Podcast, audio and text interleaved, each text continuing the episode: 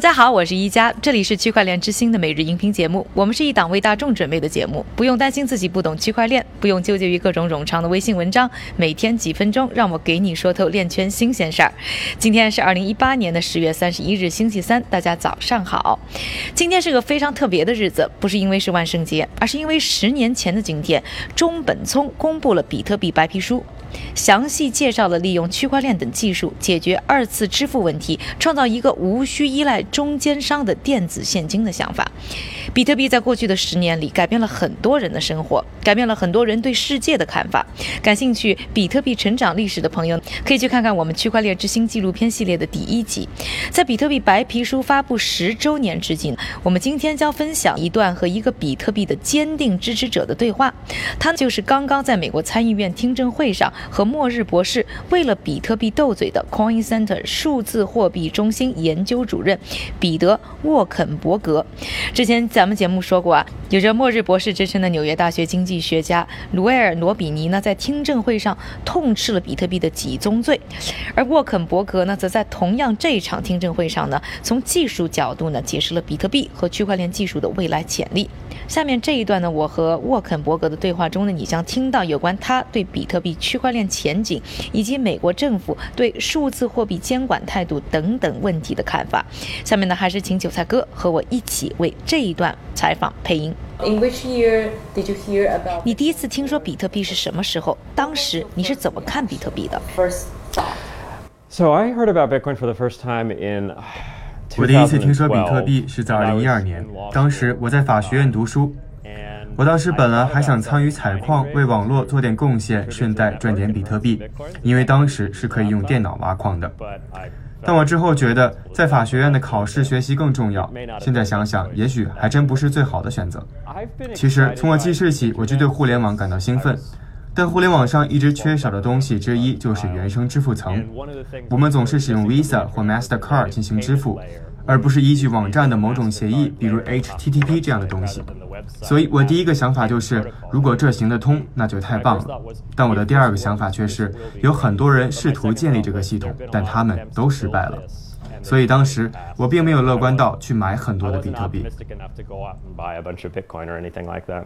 Like a, lot of people are discussing. 在你看来，比特币真正的价值又是什么呢？What do you think? I think um, I think a lot of it is speculation. And so I would. 我要提醒那些想在比特币上投入大量资金的人，我们正处在一个可能与系统的经济现实脱节的时期。过去的几波高价浪潮让很多人兴奋，但他们可能正处在泡沫之中。我认为，从长远来看，像比特币这样的网络会让比特币的价值继续提升，但这并不是一种保证。我讲过的很多让我对这项技术感兴趣的事情，都还处于早期的理论阶段，比如小额支付、智能合约和去中心化应用，或者使用区块链来识别身份等等。这些仍旧是推测性的。大家认为它们都会发生，但问题是什么时候呢？Using blockchains for identity and these sorts of things, these are still speculative. I think they're going to happen, but the question is when. 我知道 coincenter 的工作呢包含需要去探访很多美国的州以及当地的经济部门和这些呢部门的官员去对话。那在和他们交流的过程当中你认为啊他们对于比特币的一些普遍的担忧是什么？比特币现在在监管方面的主要挑战又是什么？So the challenging part so first of all a federal alternative would we'd have to persuade congress to create a law. 这确实是最具挑战性的部分。首先我们要说服国会制定一项由联邦强行执行的法律，这样你就可以获得联邦许可，而不是州许可。对各州来说，部分问题在于七十八十年代的时候，各州建立了国家资金传输许可制度来处理支票兑现。就像街角的商店，在那里可以兑现你的工资，你也可以用现金来购买一张汇款单，寄给你所在的公用事业公司支付你的电费，因为你没有银行，这是很合理的。当地政府负责监管这些业务，是因为这是当地的生意。但问题是，这些法规从七十八十年代起就没有再更新过，而这些陈旧法规里规定的一些语言比较宽泛，在比特币环境下并不适用。比如说，我们授权给双方进行货币的发送，但比特币到底算不算货币呢？事实上，每个州对于货币的定义都是不一样的，所以这些州政府必须弄清楚这是他们想要的政策吗？这些人习惯于管理西联汇款和速汇金，但是却不习惯一家来自硅谷的科技公司走进他们的办公室，开始谈论比特币。所以，我们必须进行尴尬的对话。我在你们这有客户，但我用比特币而不是美元来交易。你可以给我一张营业执照吗？然后他们会问：比特币到底是什么东西？你是谁？而这样的对话必须要在五十三个州里重复五十三遍。Who are you? And you have to have that conversation 53 times over. And you think that's? 你是如何看待美国政府对数字货币的监管态度的？I think it makes sense that if a company like PayPal or Venmo or Bank of America 我认为监管是有道理的，比如 PayPal、v a m o 或者是美国银行 Bank of America 等公司不得不接受监管。那么，持有比特币而非美元的公司也应该受到监管。这是在把大家都放在一个公平的竞争环境下，这对商业是公平的，但同时也要确保执法人员对新技术不会反应过度，不会试图阻止或者关闭新技术。但另一方面，美国政府从我的比特币交易平台和我的银行搜集我的个人金融数据，对此我并不感到满意。按照宪法第四修正案规定，大多数搜查都需要得到搜查令。如果你搜查我的房子，你必须有搜查令。警察来的时候，他们需要有一张逮捕令，这是对权威的检验。但是从我的银行获得的信息却不需要类似的担保。美国政府或者随便一个什么经纪人都可以去我的银行说，我想要 Peter 这个人的财务记录，而不需要去找法官获得许可。我认为这是一个不好的平衡。同时，我认为我们应该回到这样的一个世界：当政府想要搜集大量数据的时候，除非法官说这个人看起来参与了犯罪，不然你是不可能去搜集他的证据的。我认为这种司法检查是很必要的。我们在二十世纪七十年代忽略了这一点。当时，银行保密法创造了这种金融监管制度，公司需要向政府报告大量数据。我认为这就是我们失去司法检查和隐私保护的地方。当然了，这和比特币无关，这是关于宪法、大数据搜集以及拥有权证的想法。因此，这将是一种不仅仅适用于比特币公司的变革。而对于比特币来说，我们目前至少希望确保它能得到与传统金融体系同等的待遇。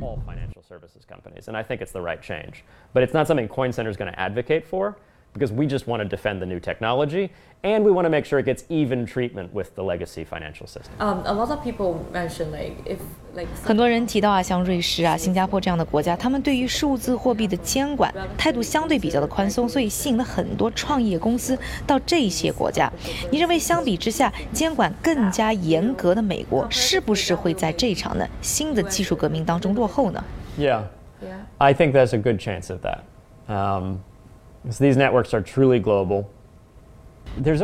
是的，我认为这是非常有可能的，因为这些网络都是全球性的。目前，美国在监管方面 uh,，我们就说加州是一个非常.激进的州，他们往往有很多规章制度，税收很高，因为他们需要为这些监管项目买单。然而，几乎每个人都在加州建立自己的事业，他们不会去监管较少或税收较少的地方。除非一旦他们有了一家成功的公司那么他们可能会试图将基金转移到海外但多数人还是会选择加州去创办自己的公司而这是为什么呢？你可能会说因为法规对行业有促进作用这话没错但很多时候法规制度也是专横的我认为原因是你只有在硅谷才能获得资金那里是你可以筹集到资金的地方因为多数的风险投资公司都在那里而且聚集着大批的技术人才。你走到公寓对面的大街上你会发现有人开了一家新公司也许这家公司和你的生意有关所以在旧金山有大量的资金和人脉这些对于创业者来说都是非常值得的。但数字货币和开放区块链网络可能会改变这一状况。现在，你可以通过出售通证在世界任何一个地方筹得资金。你可以通过开放源码软件与团队协作，就像 GitHub 储存库一样。用于这些通证的很多软件开发都是在网上这个储存库中完成的。而任何人都可以在储存库中查找并修改代码。现在，你可以以爱沙尼亚为基地，在杭州工作，在南非工作。你的团队可以在所有的这些地方工作。由于你有互联网来共享代码，所以就不用去麻烦硅谷你家附近的某某软件工程师，而且你仍然有能力获得资金。因为你不用依赖于在旧金山与一个巨大的风险投资家会面，你依赖的是整个世界，依赖比特币和以太坊这样的数字稀缺资源。所以现在，如果一个地方的规定太严格，人们恐怕不会像过去一样去选择继续待在旧金山，离开的人只会越来越多。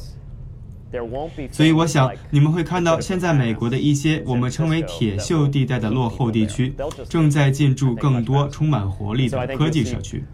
他们宁愿待在那里，也不愿意去旧金山，毕竟住在旧金山太贵了。而这正是比特币相关产业可以带来变革的地方。更多我和沃肯伯格的精彩对话呢，还会出现在我们纪录片系列《区块链之星》当中。除了已经放出的第一集，后面几期当中呢，大家还会陆续的看到他的身影。全片呢将在今年的十一月，也就是下个月呢，开始陆续和大家见面。关注我们的微信微博号 Next Block。N E X T B L O C 会定期和大家更新的节目的相关信息。